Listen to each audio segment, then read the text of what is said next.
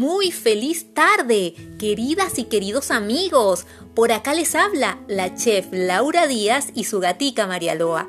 Esta tarde nos reunimos para recibir a Aliana Barbosa, agrotecnóloga desde el estado Mérida.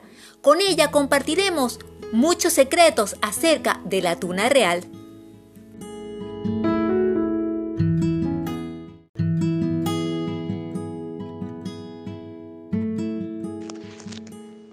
Bienvenida, Aliana. Es un placer para nosotros tenerte en este programa y poder presentarte con nuestra audiencia de Gata María Loa Cocina Ancestral.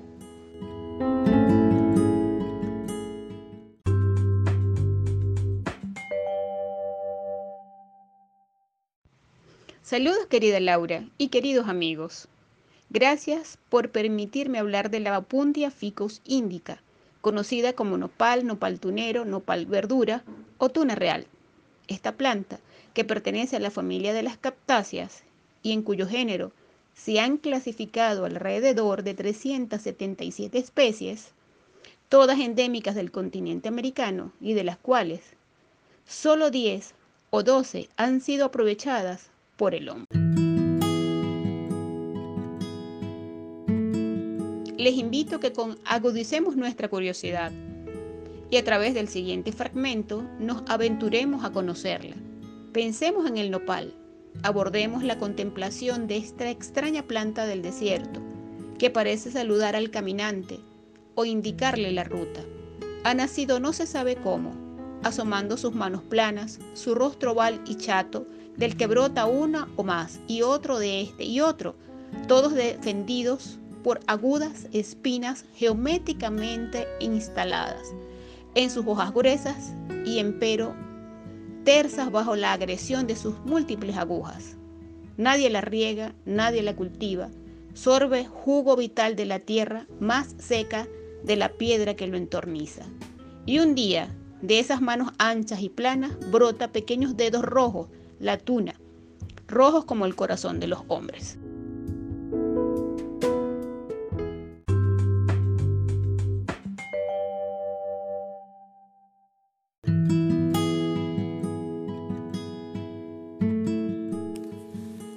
Con esa descripción tan maravillosa, con esa poesía con la que Liana nos describió la tuna real, queremos pedirle que nos siga contando mucho más.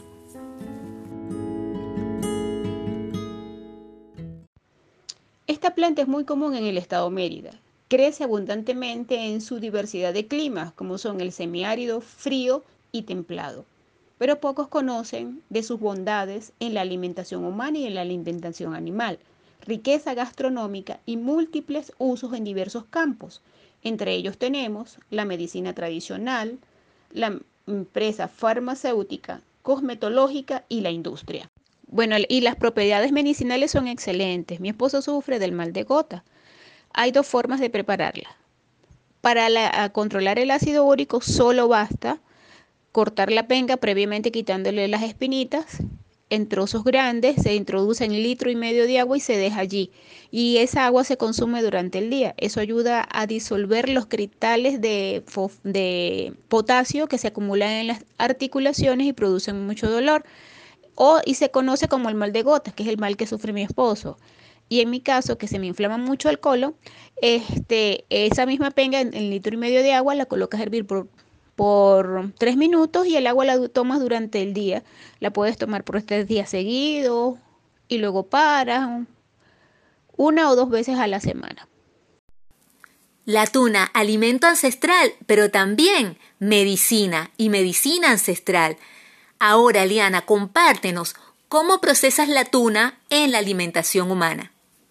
Queridos amigos, comparto con ustedes una pequeña experiencia previa a la preparación.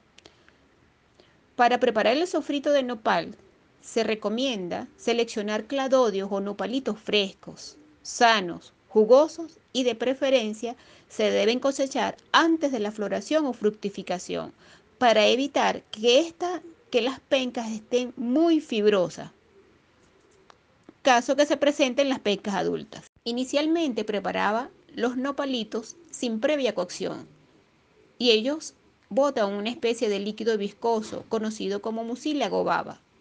Es un poco desagradable. Y ahora, para minimizar esto, las preparo cocinándolas o escaldando los nopales por 3 minutos. Las retiro del agua y las dejo enfriar. Este proceso disminuye la concentración de mucílago que ellas expelen.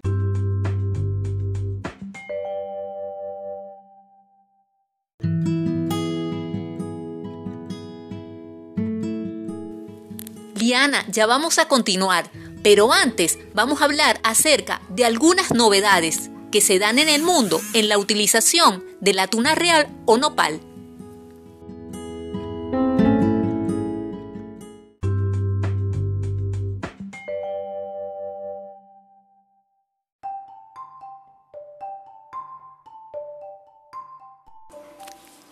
México crea galletas preparadas con nopal y esto es una excelente noticia. En Venezuela conocemos al nopal como tuna real y sus pencas son riquísimas en vitamina C y fibra, además de ayudar a la digestión. Reducen los niveles de glucosa en la sangre y disminuyen el colesterol y los triglicéridos. En México, la familia de Anastasia produce un promedio de 100 paquetes de galleta de 100 gramos cada semana y los venden en un mercado de productores que el gobierno mexicano, junto a la Organización de las Naciones Unidas para la Alimentación, la FAO, promueven semana a semana.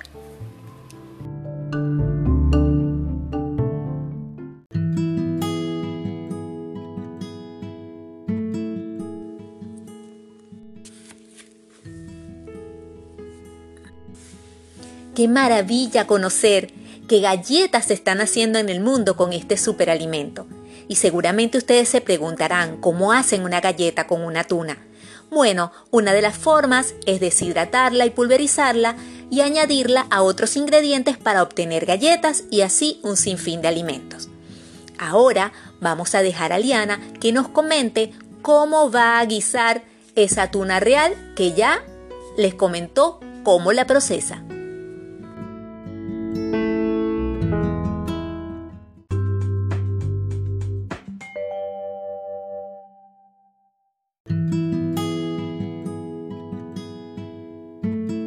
Cuanto a la preparación del sofrito de nopal, luego de acondicionar las pencas, preparo el sofrito base, agregando los ingredientes en la secuencia que les voy a indicar, utilizando para ello aceite, ajo, cebolla cabezona, ají dulce o pimiento dulce o pimentón, seleccionando solo uno de ellos. Y adiciono un ají picante. En este momento, si quiero variar y resaltar su sabor, puedo agregar cualquier tipo de carnes rojas, carnes blancas o, embutidos en pequeñas porciones. Lo que tengan a la mano.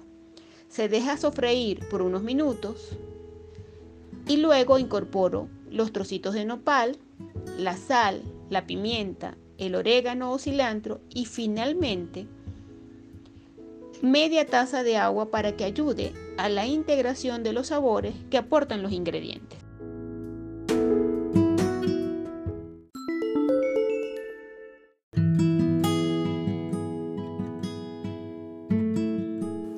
Bueno, llegó la hora de empezar a despedir este podcast, no sin antes decirle que vienen nuevas ediciones de La Tuna Real. Espera que vamos a tener muchísimas más recetas y muchísima más información de interés. Liana, te doy el micrófono para que compartas un mensaje final.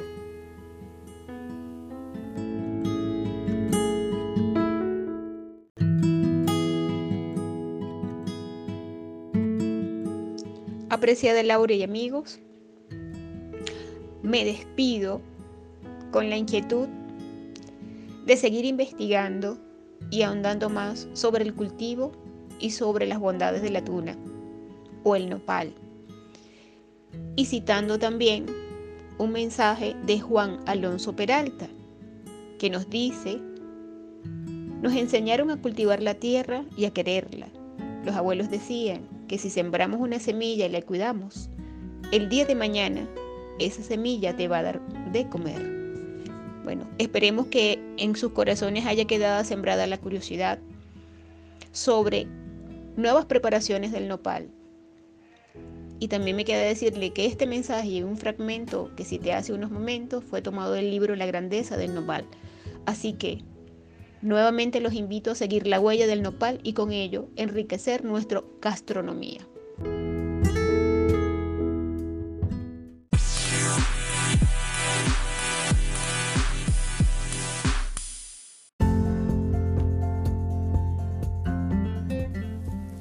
Muchísimas gracias por compartir nuevamente con nosotros. Este programa llega a ustedes con el patrocinio de arroba Marialoa Bodegón. Recuerda seguirnos en las redes para no perderte ninguno de nuestros capítulos y actividades. ¿Cuáles son nuestras redes? Toma nota. En Instagram y en Twitter somos arroba gata Marialoa. Síguenos